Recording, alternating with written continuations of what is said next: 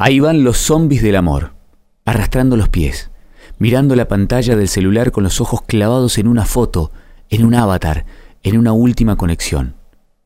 No los culpen, les rescato el optimismo, les rescato esas ganas de enamorarse, les rescato esa seguridad visceral con la que dieron el primer beso, con la que dijeron te amo, con la que supieron que no se la iban a bancar si no era para siempre, pero igual se animaron.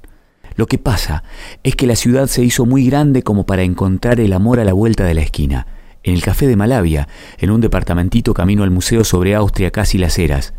Los zombies tuvieron que maquillarse y posar con su mejor ángulo para una foto de perfil de una red social enorme llena de fotos de perfil de personas posando con su mejor ángulo, donde uno puede elegir a la gente como mercadería exhibida en la góndola del chino de la esquina.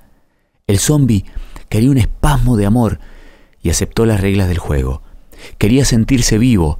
Salió a cenar, se rió en la plaza, agarró una mano en el cine, tuvo vergüenza de sacarse el calzoncillo por primera vez, desayunó en la cama ajena, se lavó los dientes con el dedo, se tomó un bondi con la ropa de noche, se tomó un vino un martes en un bar y faltó al laburo y se tomó tiempo para detener todo el ruido de la ciudad y amar un rato, un ratito por lo menos.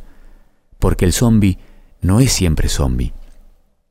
El zombi se vuelve zombi cuando lo muerde la tragedia, una desaparición, una mudanza repentina, un regreso, una piña, un bloqueo en Facebook, un exnovio que resucita, un descubrir que no quiere tener hijos, un descubrir que odia a los animales. No podés odiar a los animales, flaco. Y ahí está el zombi, arrastrando los pies, mirando la pantalla del celular con los ojos clavados en su foto, en su avatar de Twitter, en su última publicación de Instagram, en su última conexión del chat. Y aún así, todavía le banco las ganas de enamorarse. Le banco las ganas de enamorarse a cualquiera. Enamorarse es como el primer rayo de sol que te golpea en la cara cuando salís del subte una mañana de invierno. Al fin y al cabo, uno no es culpable de lo que ama, sino de lo que perdona.